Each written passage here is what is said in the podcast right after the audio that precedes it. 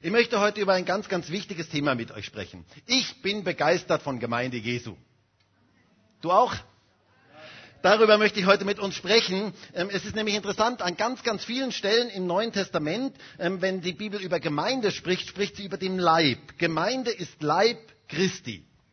Was für ein schönes Bild. In einem gesunden Körper gibt es verschiedene Glieder, die alle zusammenwirken, damit der Leib richtig funktionieren kann. Und das ist auch etwas ganz, ganz Interessantes, dass die Bibel genau dieses Bild gebraucht. Jedes Glied ist wichtig. An deinem Körper ist jedes Glied wichtig. Stimmt das? Auch die unscheinbareren Glieder sind wichtig. Man könnte ja sagen, naja, also Mund und Nase, die sind wichtig. Aber stellt euch mal vor, ein Körper würde nur aus Mund und Nase bestehen. Ich bin so dankbar dafür, dass es Beine gibt, dass es Arme gibt. Ja, sogar die Glieder, die scheinbar unsichtbar sind, sind sehr, sehr wichtig. Oder? Denk mal daran, zum Beispiel Milz oder Leber. Die sind sehr, sehr wichtig, ganz, ganz wichtige Glieder. Zugegeben, ich habe noch nie erlebt, dass jemand zu mir gekommen ist und hat gesagt, also Markus, du hast so eine schöne Milz. Also das finde ich so, so schön, deine Milz. Also habe ich noch nie erlebt. Ähm, nein, aber gerade die Glieder, die auch unsichtbar sind, scheinbar unsichtbar sind, sind unglaublich wichtig. Und Jesus nimmt genau, oder die Bibel nimmt genau dieses Bild für Gemeinde dass Gemeinde aus verschiedenen Gliedern besteht, die alle unglaublich wichtig sind. Jeder in einer Gemeinde ist wichtig und jeder hat eine ganz, ganz wichtige Funktion. Und darum soll es heute gehen. Ein Körper besteht aus verschiedenen Gliedern, die alle ganz, ganz wichtig sind und die als Team zusammenarbeiten. Und darum, darüber möchte ich heute sprechen. Gott stellt uns als Team zusammen. Wir sind ein Team. Deswegen heißt auch heute mein Predigtitel Jesus und sein Team. Jesus und sein Team. Es ist etwas Wunderbares, dass Jesus ein Team zusammen beruft und dass er Teams zusammenstellt. Jeder hat seine ganz spezielle Funktion in diesem Team. Jeder ist einzigartig, jeder ist ganz speziell, jeder hat seine ganz spezielle Funktion in diesem Team und jeder ist wichtig in diesem Team. Und wenn dieses Team gut zusammenarbeitet, dann kann etwas Gewaltiges geschehen. Und genauso stellt Gott sich Gemeinde vor. Es gibt die unterschiedlichsten Menschen mit den verschiedensten Begabungen, Fähigkeiten, Bildungsstandards, Sichtweisen. Und alle gemeinsam haben dieses Ziel, Reich Gottes zu bauen. Und das ist das, was Gemeinde ist. Das ist das, wie Gott sich Gemeinde vorstellt. Und das finde ich so faszinierend. Ich muss ja sagen, ich kenne keine andere Gemeinschaft weltweit, die so viele verschiedene Menschen vereint wie die Gemeinde Jesu. Das sind die unterschiedlichsten Menschen zusammen. Menschen, das sind Doktoren und das sind Ärzte und das sind Politiker und das sind Uniprofessoren und das sind Arbeiter und das sind Angestellte und das sind Arbeitssuchende und das sind Hausfrauen und das sind Kinder und das sind Jugendliche und alle gemeinsam haben dieses eine Ziel, Reich Gottes zu bauen. Das sind Arme und Reiche, das sind Gebildete und Ungebildete und zum Teil auch Eingebildete. Alle möglichen Arten von Menschen sind da zusammen und bauen gemeinsam Reich Gottes. Ist das nicht faszinierend? Ich finde das etwas absolut Faszinierendes. Jesus beruft sein Team. Und darum soll es heute gehen. Das hat er damals getan und das tut er auch heute noch. In einem Team gibt es die verschiedensten Menschen. Und ich habe euch heute mal ein Bild mitgebracht. Vielleicht können wir das Bild mal kurz zeigen. Wisst ihr, wer das ist? Der Alaba, genau. Den kennt man. Also, alle Fußball begeistert. Wer ist das? Ja, unsere Nationalmannschaft, unser Nationalteam ist das. Dieses Fußballteam, das funktioniert, weil ganz verschiedene Menschen da zusammengestellt worden sind. Das ist ein Team. Das ist das, was eigentlich ein Team macht. Damit so ein Fußballteam funktionieren kann, braucht es die verschiedensten Menschen. Und es braucht nicht nur elf Leute, die da zusammen sind sondern es braucht ganz, ganz viele Leute noch, die im Hintergrund sind. Da braucht es diejenigen, die den Rasen herrichten, da braucht es den Trainer, da braucht es Leute, die Muskeln lockern und so weiter. Da braucht es Leute, die die Getränke bringen und, und, und, und, und. Ganz, ganz viele Leute. Und all diese Leute verstehen sich gemeinsam als ein Team. Und das ist das, wie Gott sich Gemeinde eigentlich vorgestellt hat. Es braucht nicht nur elf Leute, sondern es braucht viel, viel mehr Leute. Und diese elf Leute braucht es auch, da braucht es auch die unterschiedlichsten Leute. Stellt euch mal vor, eine Mannschaft besteht nur aus Stürmern oder nur aus Verteidigern. Das, dann werden keine Tore geschossen. Dann wird das Spiel niemals gewonnen werden. Es braucht die unterschiedlichsten Menschen. Ein Team lebt von der Vielfalt. Und alle in diesem Team sind ein gemeinsames Ganzes, weil sie ein gemeinsames Ziel verfolgen, in aller Unterschiedlichkeit. Und wisst ihr, Jesus sieht seine Gemeinde ganz genau so. In aller Unterschiedlichkeit hat er uns zusammengestellt, damit wir gemeinsam ein Ziel verfolgen, damit wir diese Welt verändern. Das möchte Gott für seine Gemeinde. Deswegen hat er uns zusammengestellt. Gott hat noch ganz, ganz viel vor mit unserer Gemeinde. Davon bin ich überzeugt. Glaubt ihr das? Okay. Glaubt ihr, dass Gott noch ganz viel vorhat mit unserer Gemeinde? Ich bin davon überzeugt, sonst hätte er uns nicht zusammengestellt. Er hat uns zusammengestellt, damit noch Dinge passieren, damit Dinge sich bewegen. Und wir als Team gemeinsam dürfen Reich Gottes bauen und dürfen diese Welt verändern. Wir sind zusammen berufen als ein Team. Und da darf jeder Teil davon sein. Gemeinde Jesu ist wie ein großes Puzzle. Und bei einem Puzzle, da braucht es die verschiedenen Steine, die sehr, sehr unterschiedlich sind. Und die braucht es zusammen, damit sie ein Bild ergeben. Und Gemeinde Jesu soll das Bild Jesu in dieser Welt ergeben. Und da braucht es jedes Puzzleteil, da braucht es jeden Einzelnen, der sich da hineinfügen lässt. Jeden einzelnen Stein, jeder einzelne Stein ist wichtig, damit das Bild Gottes in dieser Welt entstehen kann. Das ist Gottes Vision für seine Gemeinde. Du bist ein Teil des Teams, das Jesus zusammengestellt hat und das er berufen hat. Und ich finde es so genial, zum Team Jesu dazugehören zu dürfen. Ich finde das so etwas Geniales, dass ich in seinem Team dabei sein darf, Teil des Teams Jesu sein zu dürfen. Und ich möchte heute mit euch einen Text aus dem Lukas-Evangelium betrachten, wo Jesus sein Team, seine zwölf Jünger beruft. Und wir werden sehen, was das genau bedeutet, zum Team Jesu dazuzugehören. Und das werden wir anhand dieser Geschichte uns etwas genauer anschauen. Und lesen wir einmal Lukas Kapitel 6, Vers 12 bis Vers 16. Lukas Kapitel 6, Vers 12 bis Vers 16. Da heißt es, und es geschah in diesen Tagen, dass er auf den Berg hinausging, um zu beten. Und er verbrachte die Nacht im Gebet zu Gott. Und als es Tag wurde, rief er seine Jünger herbei und er wählte aus ihnen zwölf, die er auch Apostel nannte. Simon, den er auch Petrus nannte, und Andreas, seinen Bruder, und Jakobus und Johannes und Philippus und Bartholomäus und Matthäus und Thomas und Jakobus, den, des Alphaeus Sohn, und Simon genannt Eiferer, und Judas, des Jakobus Bruder, und Judas Iskariot, der auch sein Verräter wurde. Jesus beruft hier sein Team. Und was das genau bedeutet, das möchten wir uns jetzt mal etwas genauer anschauen. Es heißt hier zunächst einmal in Vers 13, und als es Tag wurde, rief er seine Jünger herbei und er wählte aus ihnen zwölf, die er auch Apostel nannte. Hier ist von den zwölf die Rede. Zwölf, die Jesus beruft, ihm nachzufolgen und sein Team zu werden. Manchmal denken ja Menschen, Jesus hatte nur zwölf Jünger. Wisst ihr, das stimmt nicht. Jesus hatte viel, viel mehr Jünger. Wir lesen einmal im Lukas-Evangelium, dass er 70 ausgesandt hat. Wir lesen von ganz, ganz vielen Jüngern, die Jesus hatte. Hunderte und Hunderte von Jüngern folgten Jesus nach. Menschen, die Jesus nachfolgten, das waren Jünger, Nachfolger, Menschen, die ihm nachfolgten, die sein Wort versuchten in ihrem Leben irgendwie umzusetzen. Und doch nahm er aus diesen ganz, ganz vielen Menschen, Hunderten von Menschen, nahm er zwölf heraus und er wählte sie, dass sie ganz besonders nah bei ihm sein sollten. Etwas ganz, ganz Interessantes, mit denen er ganz besonders arbeiten wollte. Jesus liebt Kleingruppen. Habt ihr das gehört?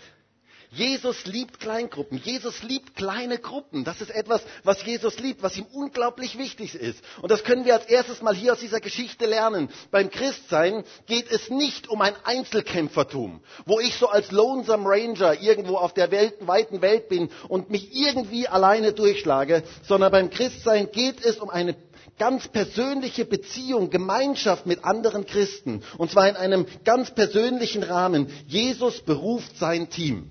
Jesus beruft eine Kleingruppe und das finde ich etwas ganz, ganz Starkes, ähm, das hier zu sehen. Es gab hunderte von Nachfolgern Jesu und Jesus nimmt aus diesen ganz vielen Menschen zwölf Leute und baut ein kleines Team, sein Hauskreis, seine Kleingruppe. Seine kleine Gruppe, mit denen er ganz, ganz eng zusammen ist. Das ist Gottes Absicht. Wir in unserer Gemeinde glauben an die Wichtigkeit von Kleingruppen. Wir glauben, dass es unglaublich wichtig ist, dass jeder in einem Hauskreis dabei ist. Ich glaube, dass Hauskreise die Basis für jede gesunde Gemeinde ist. Eine gesunde Gemeinde kann nicht existieren ohne Hauskreise, ohne Kleingruppen, die es irgendwo gibt. Und das sehen wir hier bei Jesus sehr, sehr deutlich. Diese kleinen Gruppen, wo man zusammenkommt, wo man miteinander Gemeinschaft hat, wo man enger miteinander auch das Leben teilt, wo man sich geistlich ermutigt und erbaut, das ist etwas ganz, ganz Wichtiges. Das ist die Basis für gesunde Gemeinde. Und deswegen ist uns das als Gemeinde auch unglaublich wichtig, dass Hauskreise gestärkt werden. Und ich möchte jeden ermutigen, heute hier in diesem Raum und auch draußen am Übertragungsraum. Ich möchte jeden ermutigen, in einem Hauskreis dabei zu sein. Das ist so etwas Wichtiges, in einer Kleingruppe dabei zu sein. Und ich wünsche mir so sehr, dass noch viele, viele neue Hauskreise entstehen, dass noch ganz viele Kleingruppen entstehen, wo Menschen einfach aufgefangen werden und dass diese ganze Stadt Graz und die ganze Steiermark übersät wird mit lauter kleinen Gruppen, wo Christen sich treffen. Das ist doch cool, oder? Das ist das, was Gott möchte. Er möchte, dass lauter kleine Gruppen entstehen, wo Menschen sich unter der Woche versammeln und miteinander Gemeinschaft haben. Das ist etwas unglaublich Wichtiges. Da, dürfen wir uns gegenseitig ermutigen, da dürfen wir das Leben teilen, da dürfen wir füreinander beten, da dürfen wir füreinander da sein. Das ist etwas unglaublich Wichtiges. Jesus macht es uns hier vor. Er beruft zwölf Leute, eine Kleingruppe, ganz nah bei ihm zu sein. Und das finde ich sehr, sehr bemerkenswert. Wisst ihr, mein Traum für unsere Gemeinde ist, dass wir einerseits größer werden, weil viele, viele Menschen zum Glauben finden. Aber dass wir andererseits genauso kleiner werden. Dass ganz, ganz viele Menschen aufgefangen werden in Kleingruppen, in Hauskreisen. Dass ganz, ganz viele Menschen betreut werden durch die Hauskreise. Das ist eigentlich das, wie Gott sich Gemeinde vorstellt. Dass ganz, ganz viele Kleingruppen entstehen. Psychologen sagen, dass der Mensch es braucht, zu etwas Größerem dazuzugehören und zu etwas Kleinerem dazuzugehören. Ganz interessant, dass Gott sich Gemeinde ganz genauso gedacht hat. Dass es eine größere Versammlung gibt, die größere Versammlung, und dass es genauso die kleinen Gruppen gibt, wo jeder Einzelne aufgefangen wird. Das Rückgrat jeder gesunden Gemeinde sind Kleingruppen. Und das möchten wir als Gemeinde auch ganz speziell forcieren. Genauso war die erste Gemeinde aufgebaut, die Gemeinde in Jerusalem. Sie hatten die große Versammlung im Tempel und sie hatten die kleinen Versammlungen unter der Woche. Das, war sozusagen, das waren sozusagen die zwei Flügel der Gemeinde, der ersten Gemeinde. Mit einem Flügel, wenn, wenn ihr mal an den Vogel denkt, ein Vogel hat zwei Flügel in der Regel, oder? Die meisten. Und wenn er nur einen Flügel hat, dann kann er nicht abheben. Mit einem Flügel funktioniert das nicht. Er braucht beide Flügel, damit er fliegen kann. Und genauso war die erste Gemeinde aufgebaut. Sie brauchte diese große Versammlung und sie brauchte die kleinen Versammlungen unter der Woche. Und beides war ganz, ganz wichtig, damit Gemeinde überhaupt fliegen konnte, damit Gemeinde überhaupt sich entwickeln konnte in einer entsprechenden Art und Weise. Und wir brauchen diese zwei Dinge. Und ihr müsst euch mal vorstellen, damals in Jerusalem, plötzlich wurden hunderte von Hauskreisen entstanden in Jerusalem, Kleingruppen, wo die Leute sich in Jerusalem in den Häusern versammelt haben. Und das hatte gewaltige Auswirkungen. Wir lesen davon, wenn wir in Apostelgeschichte 2 lesen, von der ersten Gemeinde. Hört einmal, was dort steht. Apostelgeschichte 2, Vers 46. Täglich verharrten sie einmütig im Tempel und brachen zu Hause das Brot, nahmen Speise mit Frohlocken und Schlichtheit des Herzens, lobten Gott und hatten Gunst beim ganzen Volk. Und die Auswirkung war, der Herr aber tat täglich hinzu, die gerettet werden sollten. Ist das nicht cool? Jeden Tag Menschen, die zum Glauben finden? Was war das Geheimnis der ersten Christen? Sie versammelten sich im Tempel, das heißt in der großen Versammlung, und sie waren zu Hause, in den Häusern ähm, waren sie und lobten Gott und hatten Gunst bei dem ganzen Volk. Ähm, überall waren Häuser, die erfüllt waren mit Gottes Gegenwart. Apostelgeschichte 5 lesen wir genauso davon. Apostelgeschichte 5, Vers 42. Und sie hörten nicht auf, jeden Tag im Tempel und in den Häusern zu lehren und Jesus als den Christus zu verkündigen. Könnt ihr euch vorstellen, dass das gewaltige Auswirkungen hat, wenn unter der Woche Hunderte von Häusern in Jerusalem plötzlich mit Christen erfüllt sind, die Gott gemeinsam loben, die für ihre Nachbarschaft beten, die für Menschen da sind, die Menschen ganz, die, die Gott loben, die Gemeinschaft haben untereinander und die für ihre Nachbarn ganz speziell da sind und sich überlegen, wie sie ihre Nachbarn erreichen können. Könnt ihr euch vorstellen, dass das Auswirkungen hat?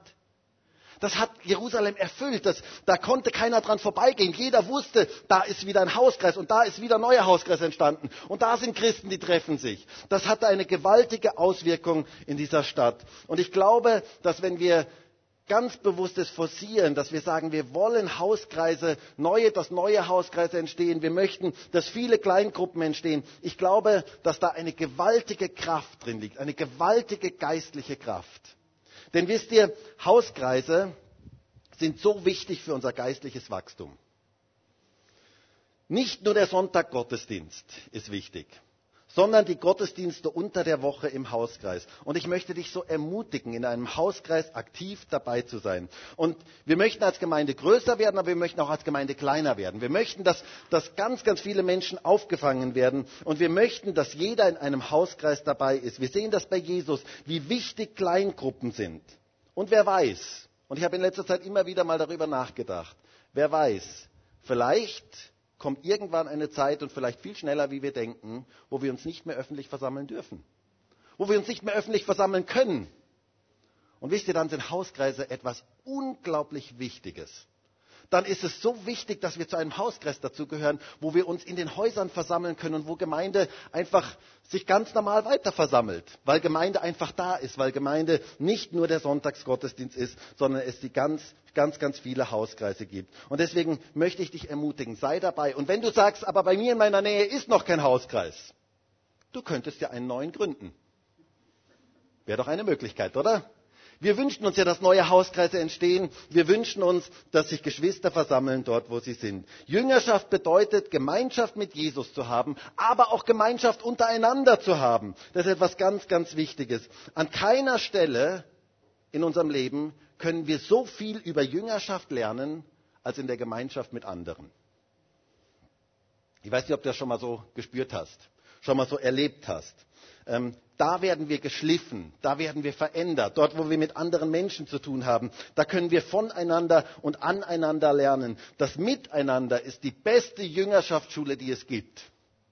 Dort, wo du dich ganz bewusst in ein Miteinander hineinstellst, da passiert unglaublich viel. Da lernen wir Einordnung, da lernen wir Geduld.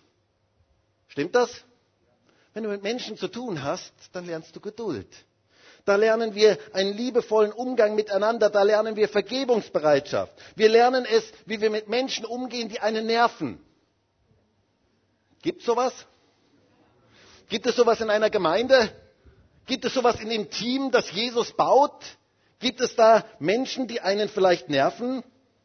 Also nicht bei uns, wohl? Aber ich habe gehört, irgendwo in Amerika war mal eine Gemeinde vor 150 Jahren. Da gab es irgendeinen, der hat mal genervt.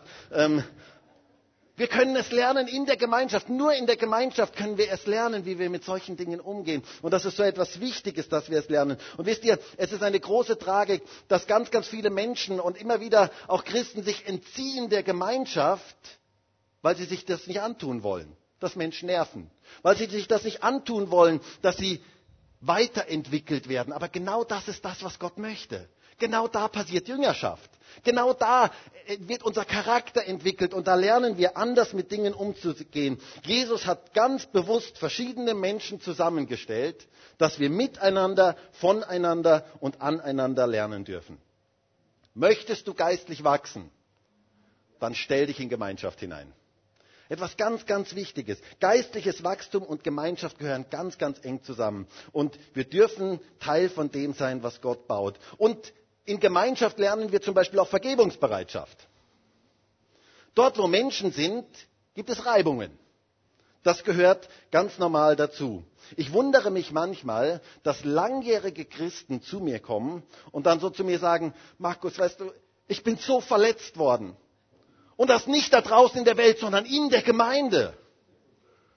Und ich schaue diese Leute dann immer an und ich denke mir dann, hey, hast du das nicht gewusst? Das sind Menschen. Gemeinde sind Menschen, das ist etwas ganz Normales. Dort, wo Menschen sind, da wird man verletzt. Ich möchte mal kurz die Frage stellen, wer heute hier in diesem Raum hat noch nie jemand anderen verletzt? Hand hoch. Wir sind eine ehrliche Gemeinde. Jetzt wüsste ich ja gerne, ob draußen im Übertragungsraum irgendjemand die Hand gehoben hat. Ich würde denjenigen nämlich gerne kennenlernen. Nein, wir alle verletzen Menschen. Wir sind von der Vergebung abhängig. Wir brauchen Vergebung und wir dürfen Vergebung geben anderen. Und das ist etwas ganz, ganz Wichtiges. Und dort, wo Menschen sind, da brauchen wir Vergebung. Und nicht umsonst spricht das Neue Testament so viel über Vergebungsbereitschaft. Das ist so etwas Wichtiges. Und das passiert dort, wo wir in Gemeinschaft stehen. Und deswegen ist es so wichtig, Vergebungsbereitschaft zu lernen. Und wenn du noch nach der perfekten Gemeinde suchst, ich kenne ja immer wieder mal Christen, ich lerne immer wieder mal Christen kennen, die suchen nach der perfekten Gemeinde. Ich möchte dir etwas sagen, wenn du nach der perfekten Gemeinde suchst, dann gib diese Suche einfach auf. Denn in dem Moment, wo du dazu gehörst, ist diese Gemeinde nicht mehr perfekt. Ich muss es dir einfach sagen. Jesus beruft sein Team.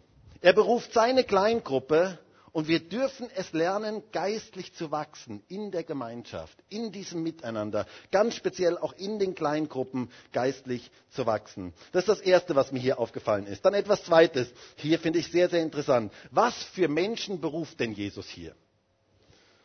Es heißt hier, in Vers 12 und Vers 13, und es geschah in diesen Tagen, dass er auf den Berg hinausging, um zu beten, und er verbrachte die Nacht im Gebet zu Gott. Und als es Tag wurde, rief er seine Jünger herbei und er wählte aus ihnen zwölf, die er auch Apostel nannte. Und dann werden diese zwölf Namen genannt.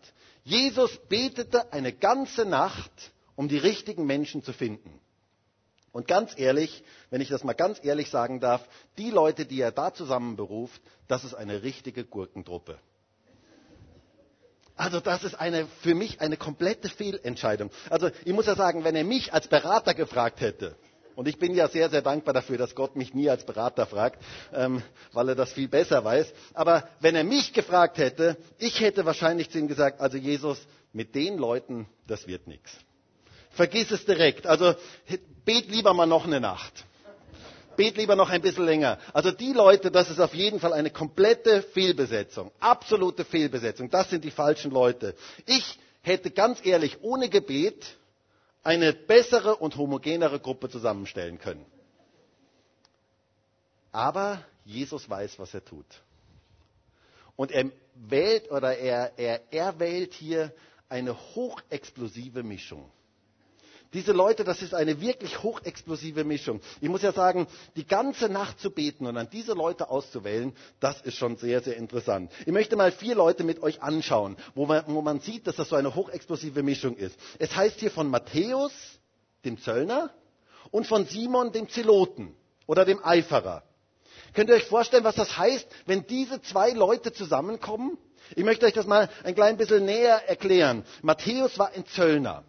Zöllner das waren damals Kollaborateure. Das heißt, die haben mit den Römern gemeinsame Sache gemacht.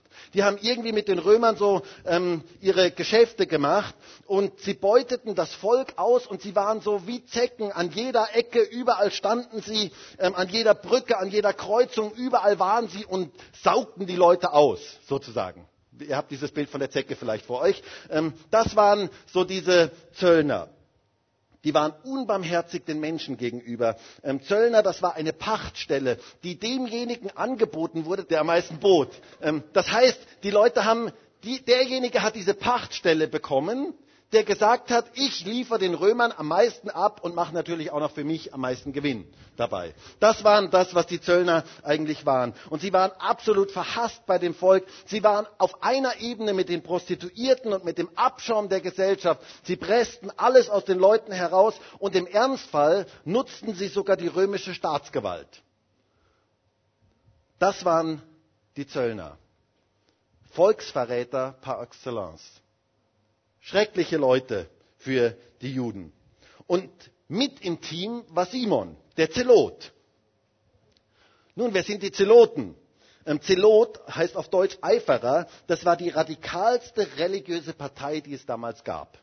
Ihr müsst euch das so vorstellen, da gab es die Sadduzäer, von denen lesen wir auch immer wieder in der Bibel, die waren sehr, sehr liberal. Die haben auch häufiger gemeinsame Sachen mit den Römern gemacht. Und dann gab es die Pharisäer, das waren Leute, die sehr, sehr streng ihren Glauben leben wollten und die sich auch gegen die Unterdrückung von den Römern befreien wollten. Und dann gab es die Zeloten und das war die radikalste jüdische Partei, die mit Waffengewalt die Römer hinauswerfen wollten.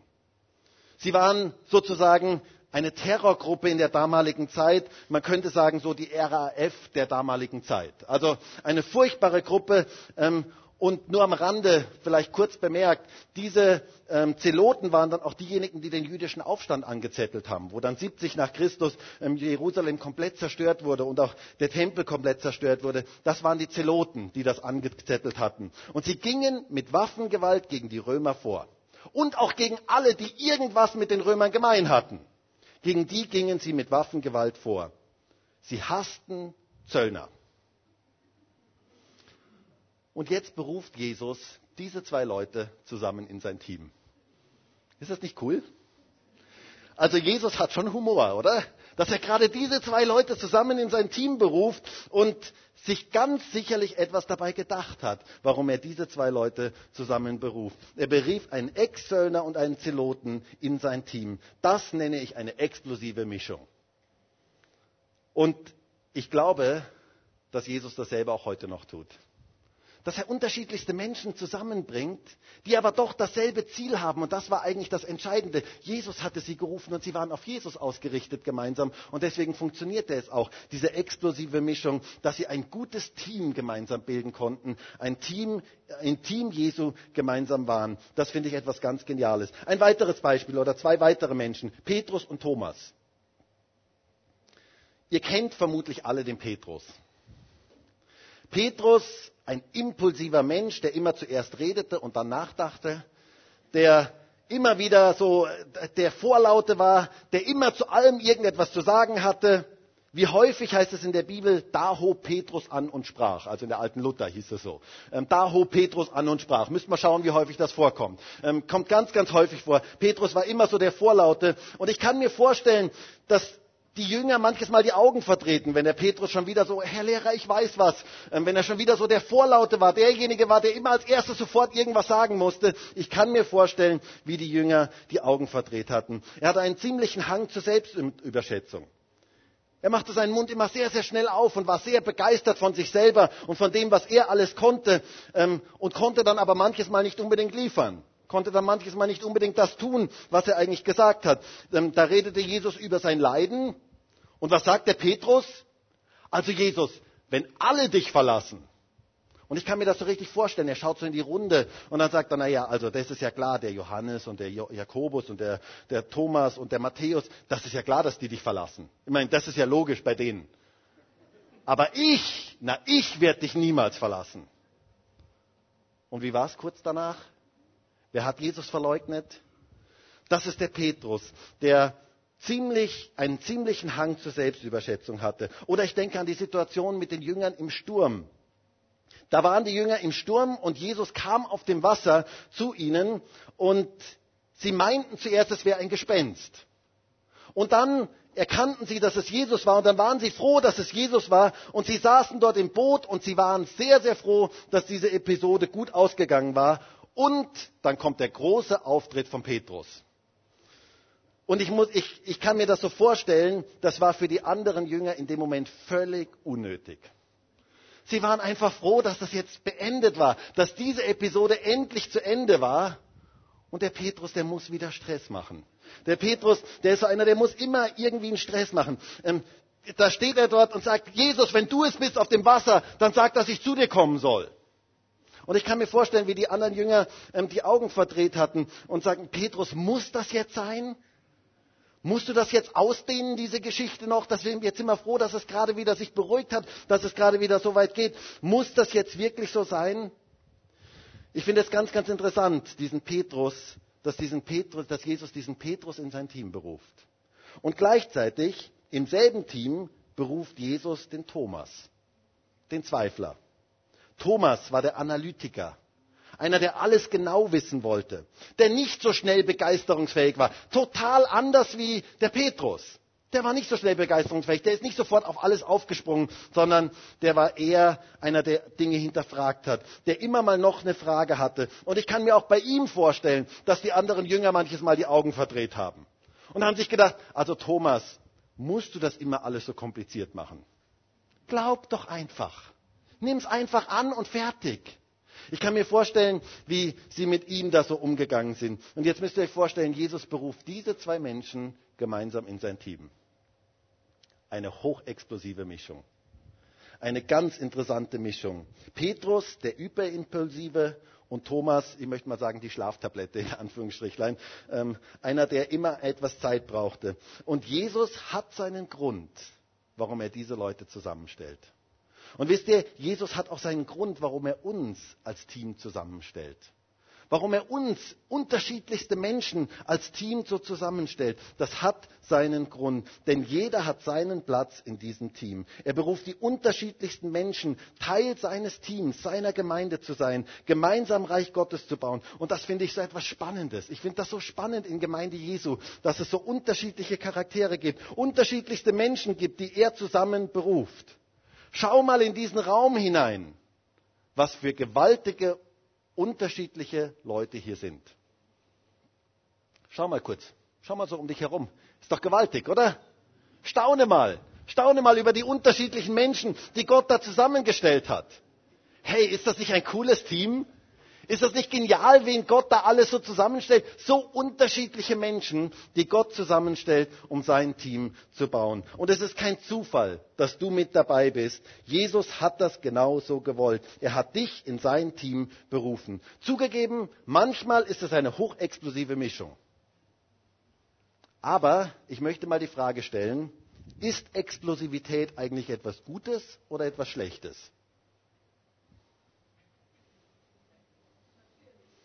Das war eine Frage, ja? Genau. Was, ist Explosivität etwas Gutes oder etwas Schlechtes? Was denkt ihr? Beides, genau. Es kommt drauf an. Es kommt sehr drauf an, was man damit macht. Also beim Tunnelbau ist es durchaus etwas Gutes, dass es Dynamit gibt. Das ist viel besser, als wenn man mit der Schaufel durchgraben möchte. Ähm, ich bin sehr, sehr dankbar, dass es in diesem Bereich zum Beispiel eine Explosivität gibt. Das ist etwas sehr, sehr Gutes. Wenn ich aber jetzt den Bombenbau zum Beispiel sehe, dann denke ich, das ist etwas Schlechtes. Es kommt sehr darauf an, wie man es einsetzt. Und Jesus stellt eine explosive Mischung zusammen, die, wenn sie auf ihn ausgerichtet ist, eine unglaubliche Kraft entfalten kann. Und das ist das, was Gott eigentlich möchte. Er möchte, dass Gemeinde Jesu eine Kraft entfaltet. Und wisst ihr, wenn das doch nur Gemeinde Jesu immer erkennen würde, dass gerade die Unterschiedlichkeit etwas ist, was Gott möchte, was Gott sich so gedacht hat. Wir brauchen einander. Und das ist etwas, was wir ganz tief innen verinnerlichen und begreifen dürfen, dass wir einander brauchen in aller Unterschiedlichkeit. Wenn wir gemeinsam auf Jesus ausgerichtet sind, ist da eine gewaltige Kraft drin, eine explosive Kraft drin, die gut ist, dass sich etwas bewegt, dass sich etwas verändert. Ich muss sagen, ich leide heutzutage darunter, dass es immer mehr Gemeindemodelle gibt, die nur auf Homogenität setzen. Da gibt es nur Jugendkirchen, da sind nur Junge zugelassen. Ich darf dort schon gar nicht mehr rein. Manche heute hier auch nicht mehr. Das sind nur Jugendliche, das sind nur junge Leute. Oder dann gibt es Seniorenkirchen, oder dann gibt es Akademikerkirchen, oder dann gibt es Arbeiterkirchen, oder dann gibt es Kirchen für Randgruppen, und dann gibt es Kirchen für Geschäftsleute, und, und, und, und, und. Und es gibt so, so homogene Gruppen, die alle gemeinsam, die alle gleich sind. Und ich glaube, dass das nicht Gottes Idee ist. Ich träume von einer Gemeinde, die bunt und vielfältig und breit ist, wo unterschiedlichste Gruppen zusammenfinden und gemeinsam Reich Gottes bauen und sich dadurch ergänzen, durch die Unterschiedlichkeit ergänzen und befruchten. Das ist die Gemeinde, die Jesus bauen möchte. Davon bin ich zutiefst überzeugt. Es braucht diese explosive Mischung. Es braucht dieses Gemeinsame. Und ich mag manchmal ich, ich, ich, finde es manchmal faszinierend, wie Jesus so explosive Mischungen zusammenstellt und wie er sie gemeinsam auf sich ausrichtet und wie etwas Gewaltiges dadurch entsteht. Da bewegt sich etwas. Jesus beruft uns zusammen als Team. Was für ein schöner Gedanke. Freu dich doch einmal über die Unterschiedlichkeit deiner Geschwister. Es ist doch gut, dass nicht alle so sind wie du, oder? Also ich bin durchaus sehr froh dafür, dass sie alle so sind wie ich, nicht wie du natürlich. Also bitte. Ähm, ich bin sehr, sehr dankbar dafür, dass es unterschiedliche Menschen gibt und dass Gott unterschiedliche Menschen zusammenstellt. Das sehen wir hier bei Jesus. Dann etwas Drittes ist mir noch aufgefallen in unserem Text. Er beruft also erstens eine Kleingruppe, zweitens eine hochexplosive Mischung und drittens, Jesus beruft ganz normale Menschen. Er sucht nicht nach Superhelden, sondern er beruft ganz normale Menschen. Ganz ehrlich, wenn Jesus mich als Berater gehabt hätte, und ich habe ja vorhin schon gesagt, ich bin froh, dass er das nicht hat. Wenn er mich als Berater gehabt hätte, ich hätte ihm gesagt, also Jesus, such mal an den Universitäten. Such mal bei den besonderen Leuten, such mal bei den oberen 10.000. Das sind wahrscheinlich die, die du brauchst. Du brauchst die Besten für dein Team. Also das sind diejenigen, die du brauchst, die aller, allerbesten. Aber es heißt hier in Vers 14, Jesus berief Simon, der auch Petrus genannt wurde, ähm, und Andreas, seinen Bruder, und Jakobus und Johannes und Philippus und Bartholomäus und Matthäus und Thomas und Jakobus und Alphaeus, des Alphaeus Sohn und Simon genannt Eiferer und Judas des Jakobus Bruder und so weiter und so fort. Also ganz normale Menschen. Das sind hier ganz normale Menschen. Das waren überwiegend Fischer, Zöllner, Zeloten und so weiter. Wir haben das schon gesehen. Ganz, ganz einfache Menschen. Keine besonderen Superhelden. Sondern einfache Menschen, so wie du und ich. Ist das nicht schön? Solche Leute beruft Jesus in sein Team. Das finde ich etwas absolut Geniales. Manchmal glauben Christen, dass Gott nur ganz besondere Menschen gebrauchen kann. Und ich finde es manches Mal schade, dass, dass auch so ein Bild aufgebaut wird von Menschen, dass er nur besondere Menschen, ganz besonders heilige Menschen gebrauchen kann.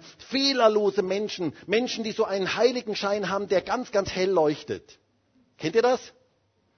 Und die ihn auch immer regelmäßig polieren, sodass er noch heller leuchtet. Das ist das, was manche Christen für ein Bild haben. Aber wisst ihr, Gott möchte jeden von uns gebrauchen. Jeden Einzelnen. Mit unseren Fehlern, mit unseren Schwächen, mit unseren Stärken. Ganz einfache, fehlerhafte Menschen möchte er gebrauchen, die sich ihm hingeben. Das ist das Entscheidende. Menschen, die sich ihm hingeben.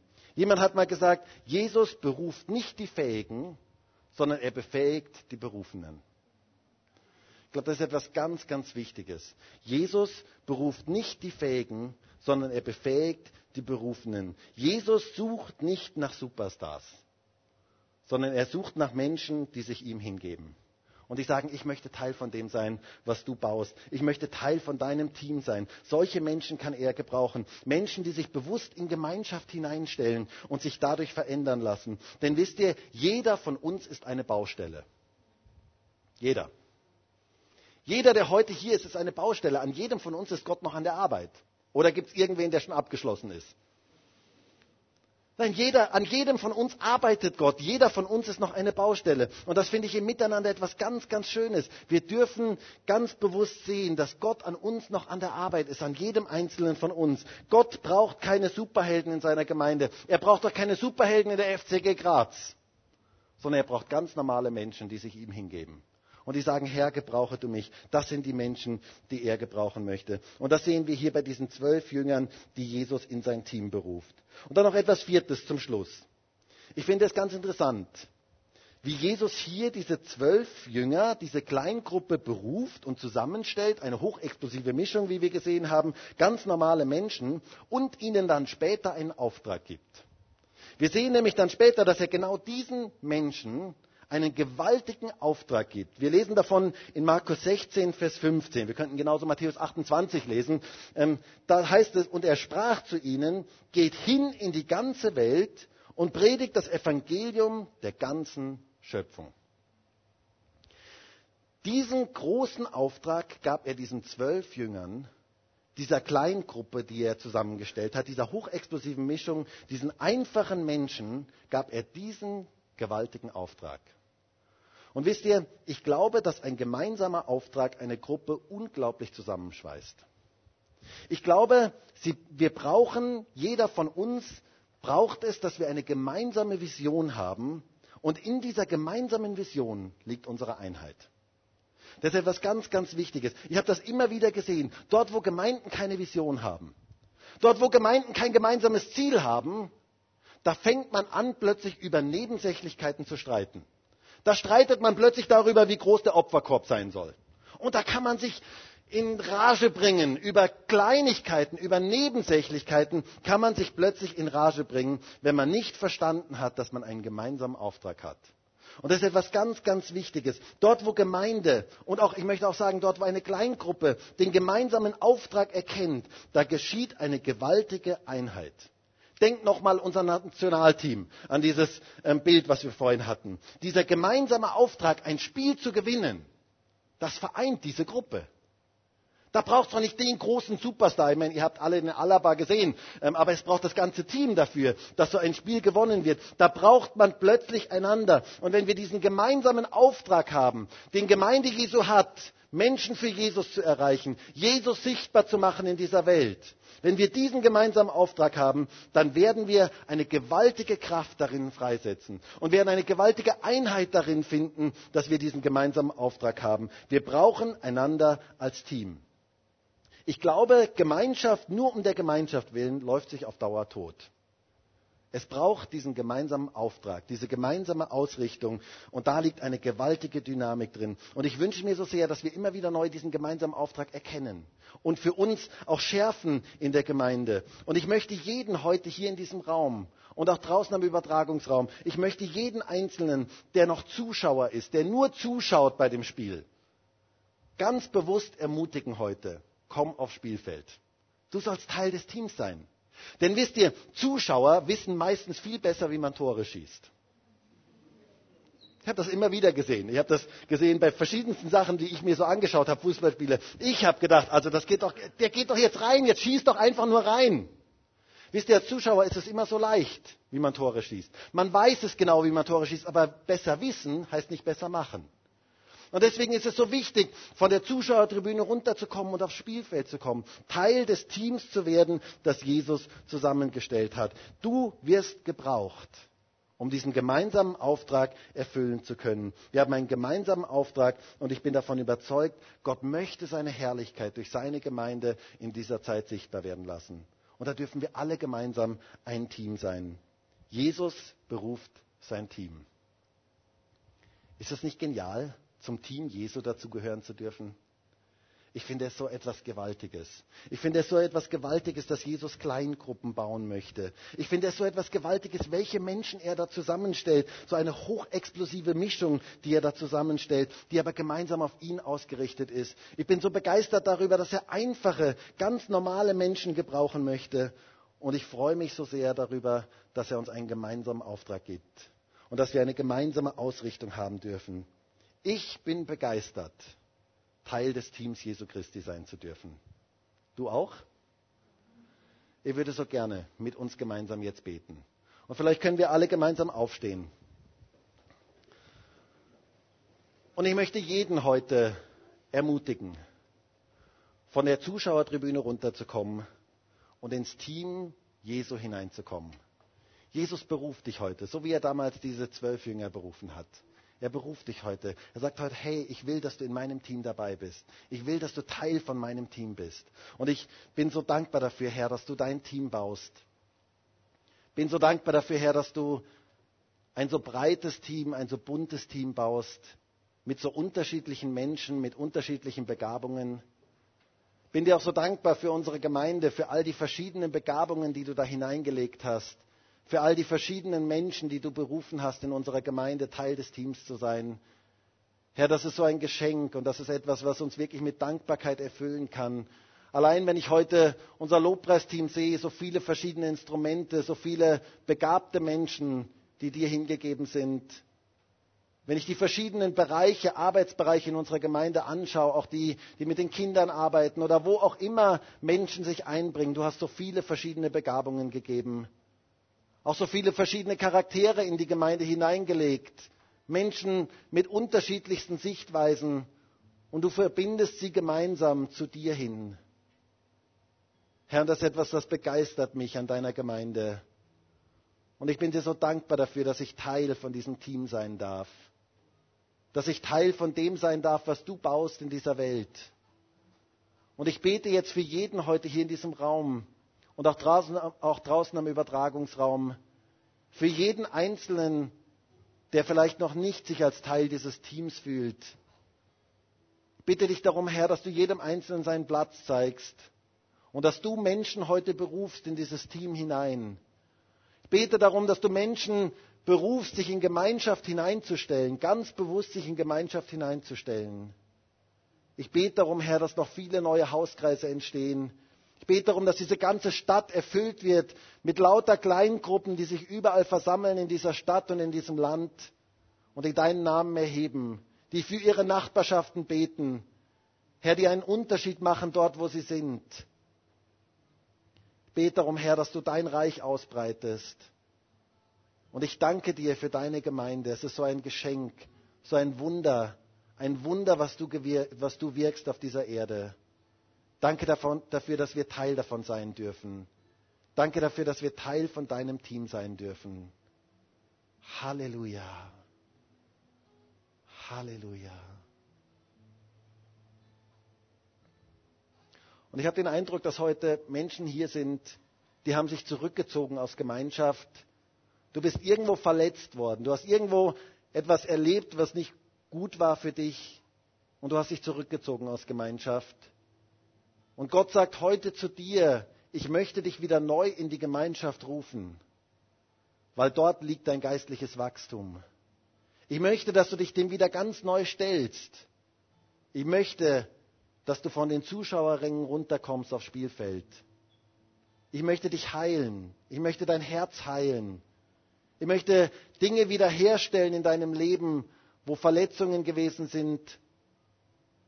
Und ich möchte, dass du wieder heil wirst und dich wieder in Gemeinschaft hineinbegeben kannst. Und Jesus ruft dich heute. Er ruft dich, er möchte dich Teil seines Teams werden lassen. Halleluja. Und vielleicht können wir uns so einfach ganz bewusst zu Gott ausstrecken und ihm sagen, Herr, du bist ein Gott, der Wunder tut. Und ganz bewusst dafür beten, Herr, zeig du mir meinen Platz in diesem Team. Zeig du mir, was deine Gedanken sind für mich.